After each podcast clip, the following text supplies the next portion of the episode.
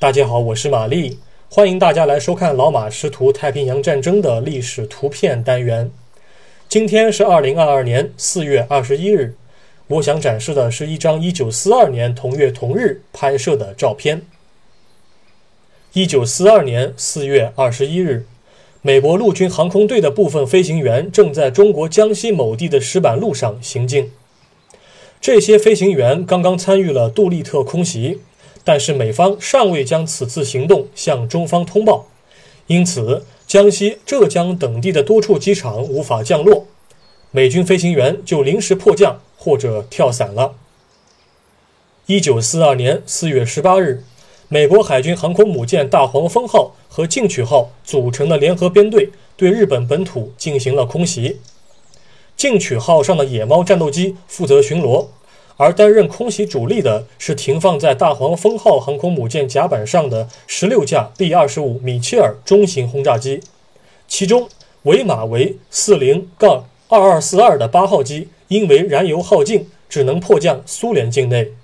其余十五架轰炸机分别迫降至中国东南省份多处，包括常熟、宁波、衢州、上饶、南昌、温州。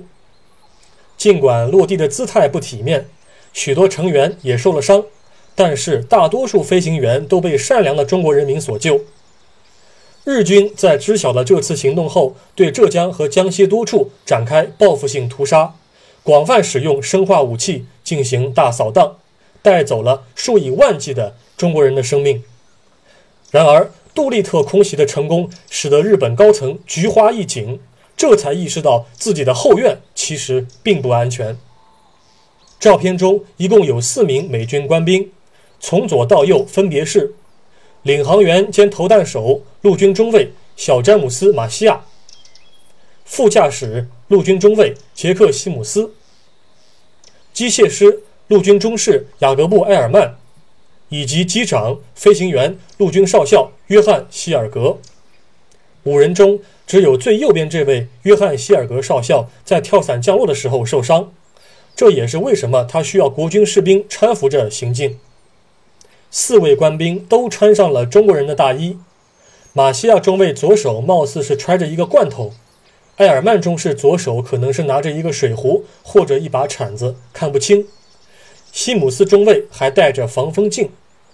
护送他们的中国人应该是国军第三战区的官兵，而照片后景处有许多村民前来围观，具体是哪个村？目前我无法得知啊，但是街道两旁的房屋和湿漉漉的石板路，明显就是江南地区春天的模样。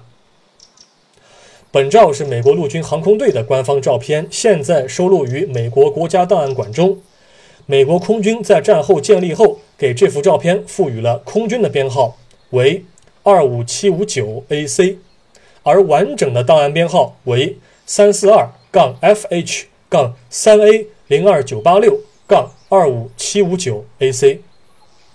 感谢您收看今天这一期节目，我们过几天再会。